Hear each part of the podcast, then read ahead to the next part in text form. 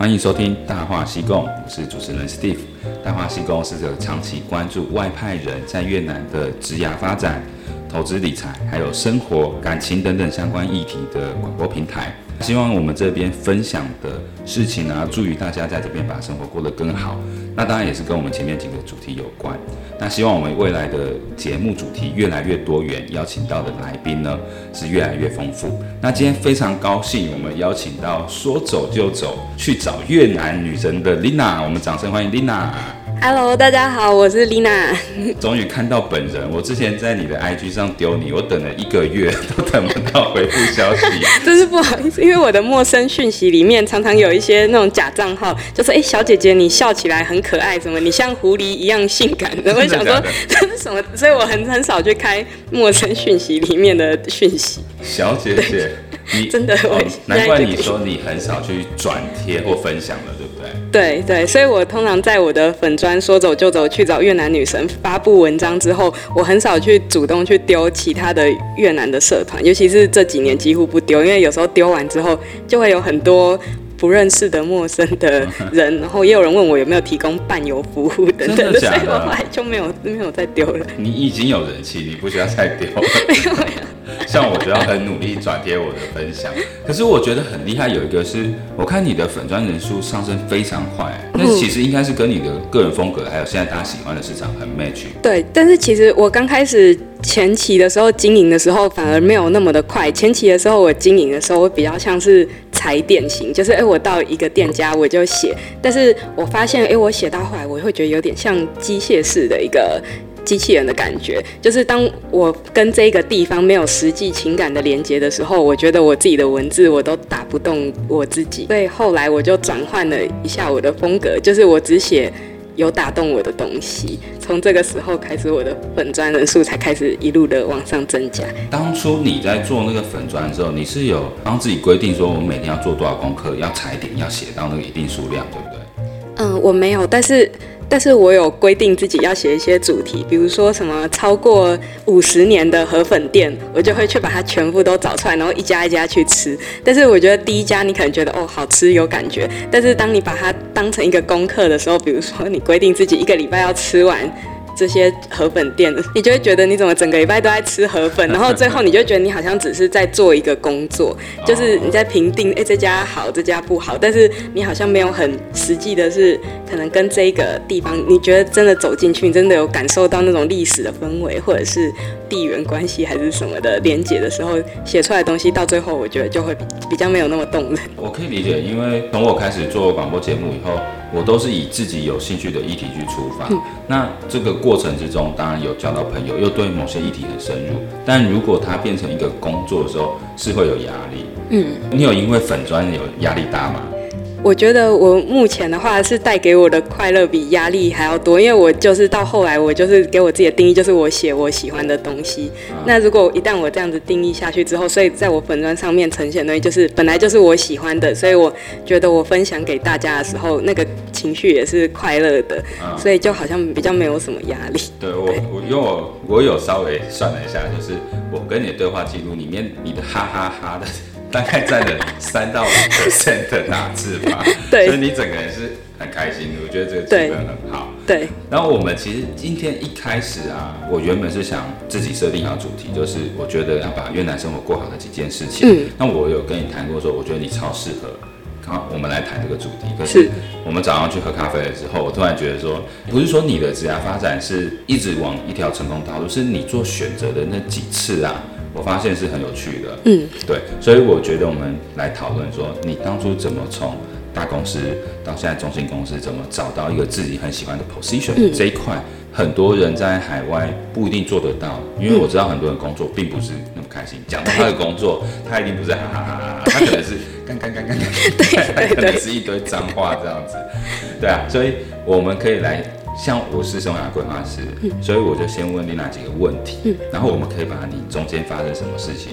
的共同性抓出来。比如说你在越南工作之后啊，连你的从学习越南文开始，五件你印象最深刻的事情。好，那如果我从我学习越南文开始的话，我觉得第一件影响我会开始学习越南文的因素，我觉得我。爸爸对我的价值观影响很大。就那时候，因为在政大里面，你只要一开始入学的时候，你多益有九百分以上，学校就会建议你免修英文，然后你可以选其他的第二外语来补足那个英文的学分。那时候我还一开始选到阿拉伯文，我其实对阿拉伯文没有连结，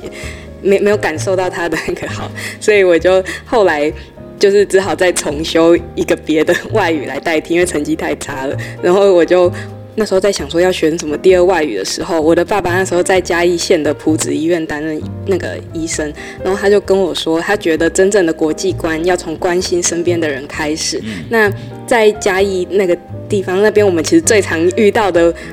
外国人其实比较就是通常是印尼人或者是越南人，然后尤其是在医疗环境下的工作，对，通常都会接触到比较多。所以我就在大学的时候，大二开始选修越南文，大四选修印尼文。所以我觉得这是我人生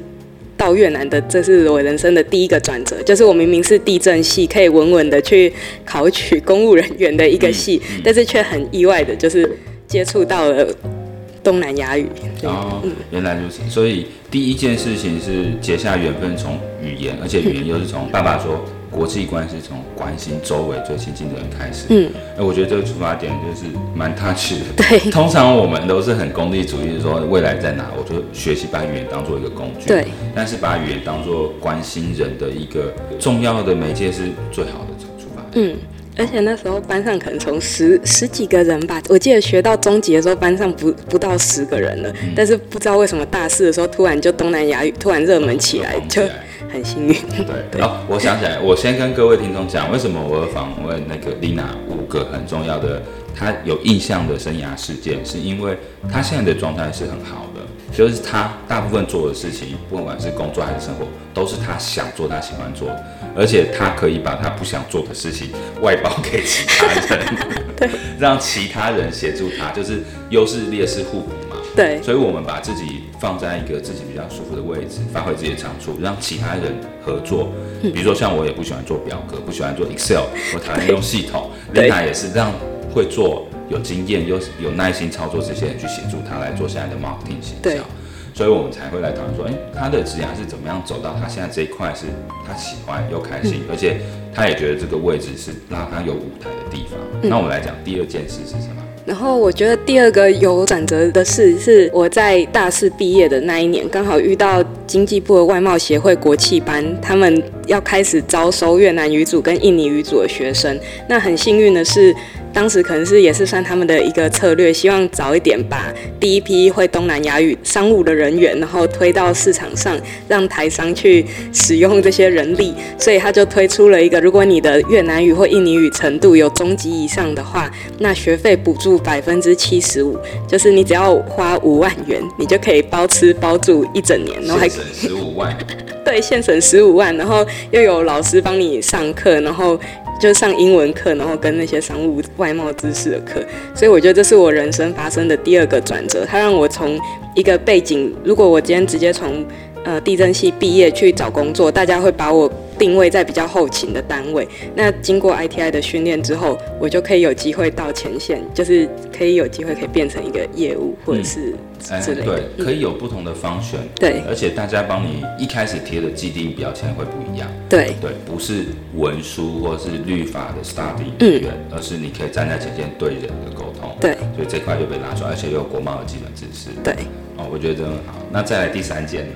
第三件的话，我觉得是我实际到越南工作以后，因为我一开始我是在一间越南的台商钢铁业，那它是一间蛮大的公司，所以我在这里我就有机会接触到很多，比如说印尼，我当时负责印尼市场，然后负责韩国专案，就会直接接触到。跟印尼人、跟韩国人直接有商务上的往来，那因为公司本身也蛮大的，所以时常就是也会有不同国籍的人直接到公司里面做一些简短的拜访，所以你就有机会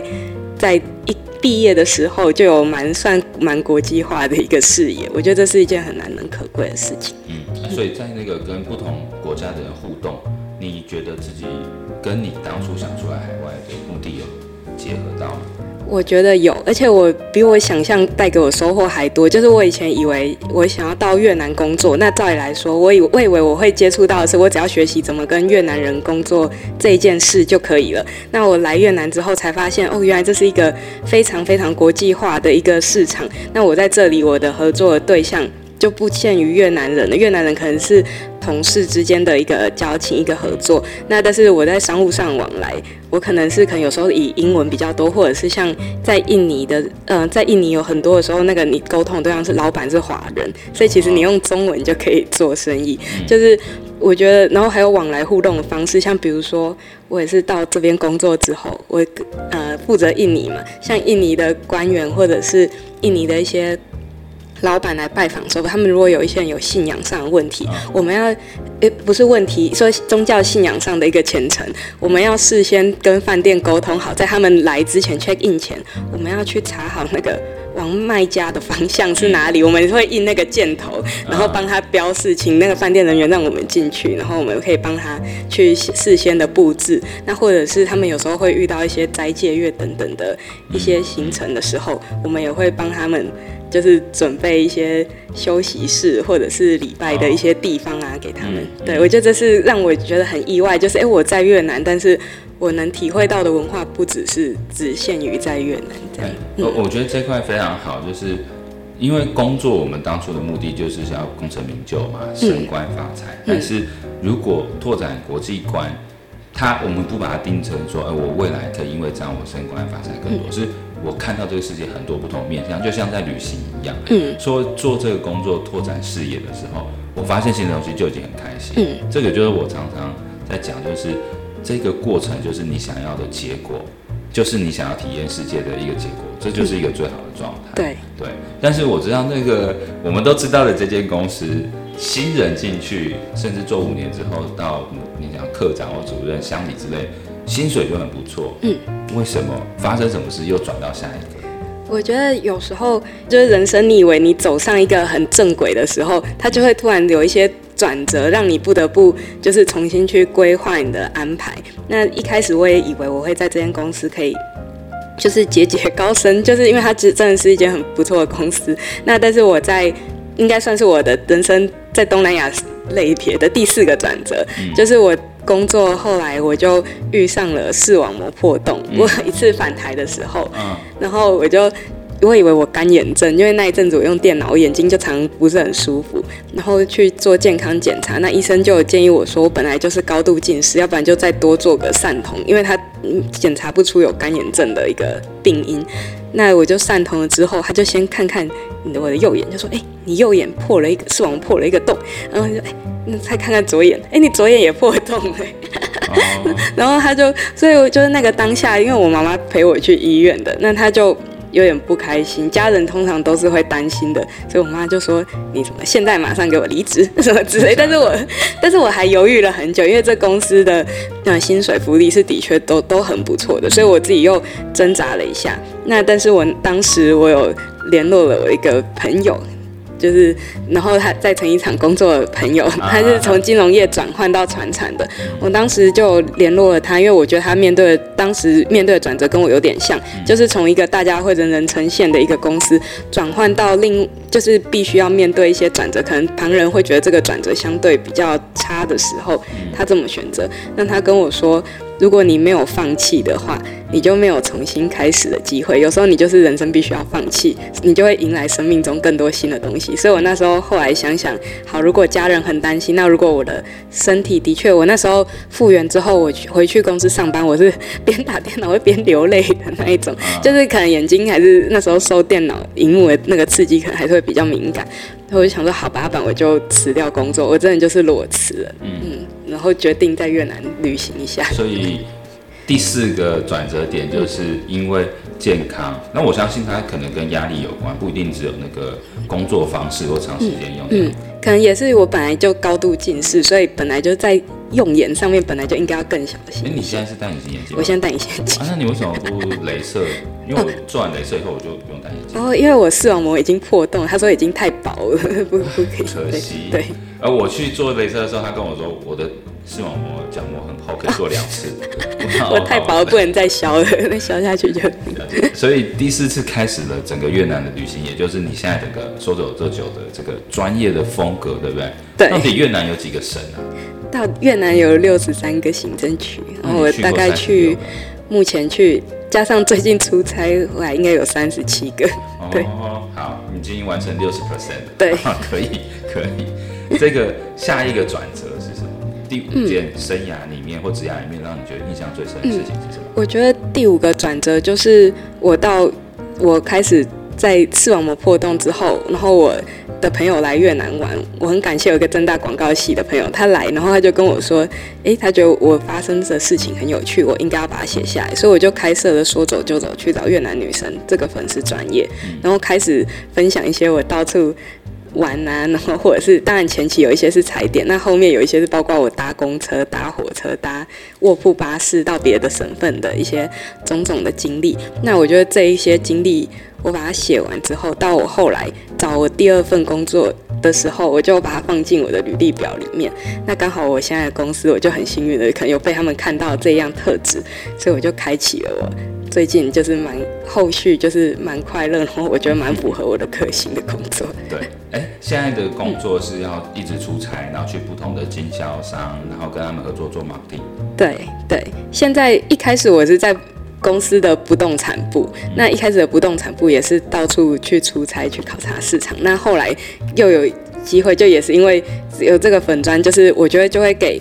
我觉得，当你有一个粉砖的时候，是虽然说它是呈现真实的你自己，但是平常你在组织里面，你要让真实的自己被呃长官看到，其实不是那么的容易。但是因为有这个专业的存在，所以当长官他们在想说，哎，什么样的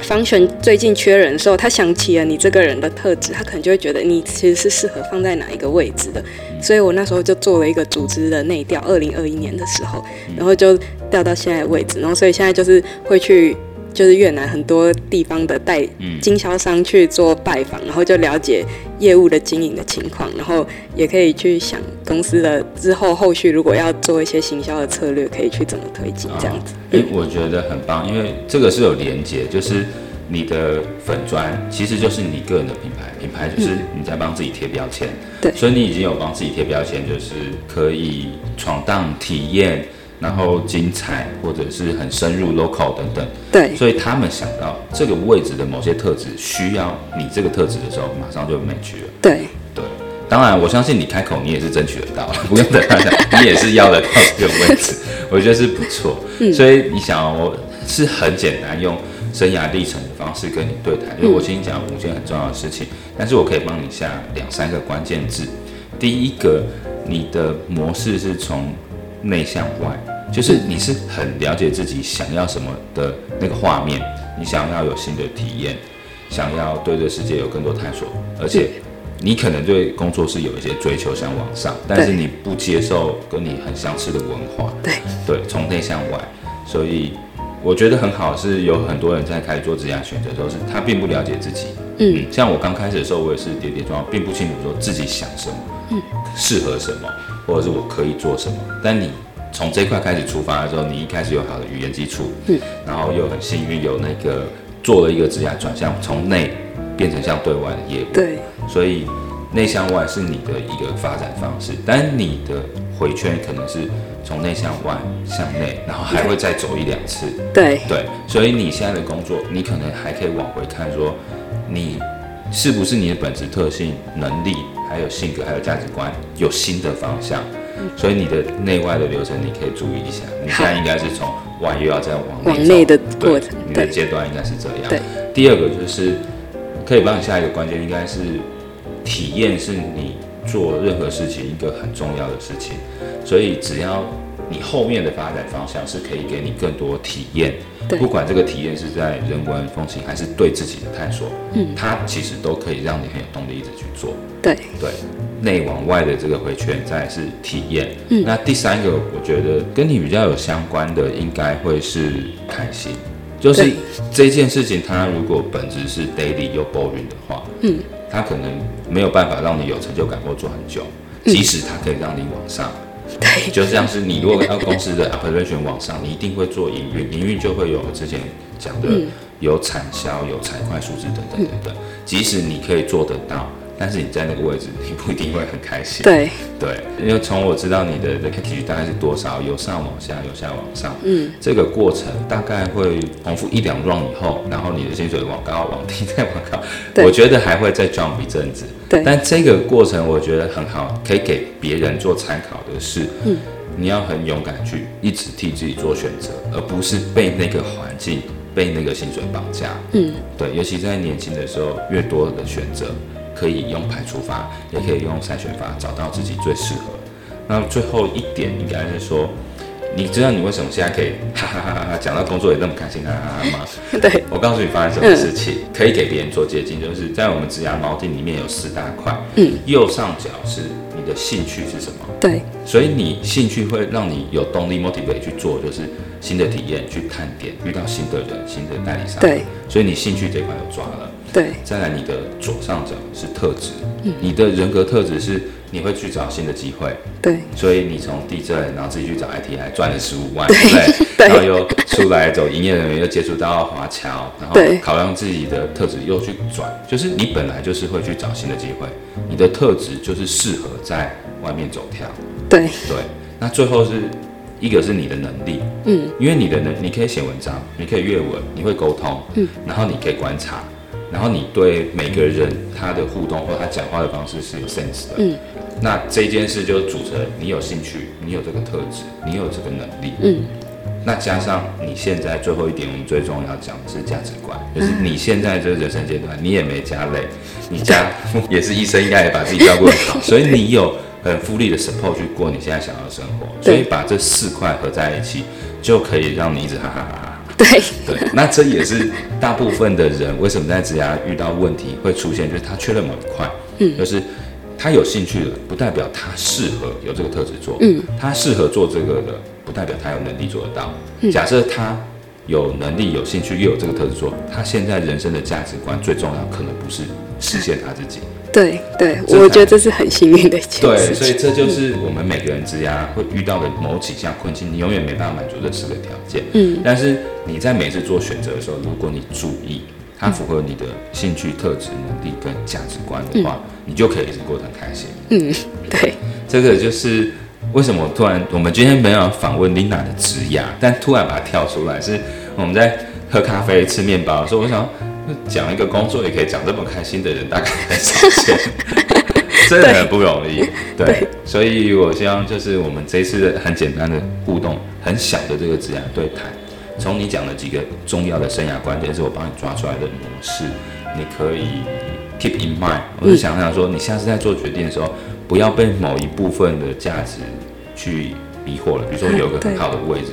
但你坐那位置不一定能够保持这四个状态的平衡。对。对，那是给那个 Lina 一点小钱。我自己的工作，当然，我每次想要我自己工作，我没有那么多哈哈哈。但是我自己觉得，就像刚才 Lina 讲，我已经是很幸运，可以走到我现在的这个状态。我不是单指收入，或是在公司的人际互动，嗯、是帮自己 create 的一个舞台，然后让自己可以看到未来几年，你有那个画面的时候，这个有方向、有舞台，然后你周围的人 support 你是最好的状态。我觉得这一点很重要，因为我可能因为我有一个粉丝专业的关系，所以即使我不是读那种人力资源相关的科系，但是有一些粉丝的确是会透过粉丝专业丢一个问题，就是说，诶，呃，我跟某某公司谈了可能年薪多少的 package，你觉得这是高还是低？但是其实老实说，我遇到这种问题，我通常都会问说，你想要在你想要来越南工作是为了什么？你想要获得什么？有些人想要获得的是体验，但是他可能他选的那个位置，我会发现他就是在一个公司里面，他就是坐在那个位置，他没有，他就是周休一日，只有礼拜天可以出来。那老实说，礼拜天一天可以出来，你就顶多到市区吃个东西，按个摩，一天就结束了。所以我就会说，哎，这个可能要看你自己想要追求的是什么。就是有些人可能会觉得，他又想要可以在外面，呃，很自由，但是他如果要以他的条件，可能如果要在嗯、呃，可能就要在一个固定的位置，他的薪水才有办法谈到比较高的 package 还是什么的。所以我就觉得有一些人来问问题的时候，可能对自己都还是非常迷惘的。但是其实我也不能给你答案，因为我自己就是我自己选择的关键，就是我就是会把这四样，就是尽量的能调整到一个最和平的状态，我觉得对我来说就是一个最好的选择。所以，如果当你只是丢出一个呃年薪多少万，你觉得好吗？或者是在这个产业你觉得好吗的时候，我觉得大家都应该要回头去问问自己，说你想要的过的是怎么样的生活，然后你再决定要不要去接受这个工作。嗯，哦，像这种听众的问题，你可以把它丢给我，好 我告诉你他发生什么事情。好，他发生的是他在价值观里面，他唯一的衡量标准并没有太多元，他唯一衡量标准就是他的薪水高低，而且他不知道薪水高低怎么比，是因为他的锚定点是跟其他人比，嗯，而不是跟自己想要的那个生活品质比，嗯，所以除了我们在算价值的时候，一定会有快乐、包容、舞台，嗯。有十六个职涯的价值，所以他如果只算到其中一点，就是薪资收入，那他就是卡在物质这个层面，嗯，所以他会锚定不出来，说我到底要怎么做选择。对，所以在我刚才讲的那四个面向，我们都有很多工具，或是每个生涯规划是有自己的方式帮你解析说你的 priority 是什么。所以像这种，他其实是需要职涯咨询的。对，他是一定要。好，我下次会直接把它转给你，因为我咨询不出来。没有，我没有一直 sell，我只是觉得我看到很多人的困扰是跟我几年前是一样的，嗯、但不代表说你一定要做职涯咨询你才会过得快乐，因为像你，你就不用，嗯、你其实是就是照着你想要的方式去做。那我一路走来，我也没有经过职涯咨询，我还是走到今天这部分，所以我觉得跟那个个人的特质才是最有关。嗯，但我们刚才有讲到一个关键字，就是体验这件事。嗯，所以我们下一集就要特别来讲，怎么在越南过好生活，就跟体验有关。非常谢谢 Lina 这个分享她的职涯，让我们有一次这个模拟的机会。那希望那个 Lina 你之后的职涯是可以继续在这四个面向都是一直提升的。好。好，谢谢。那我们上半场访问就到这边，谢谢大家。哦，谢谢。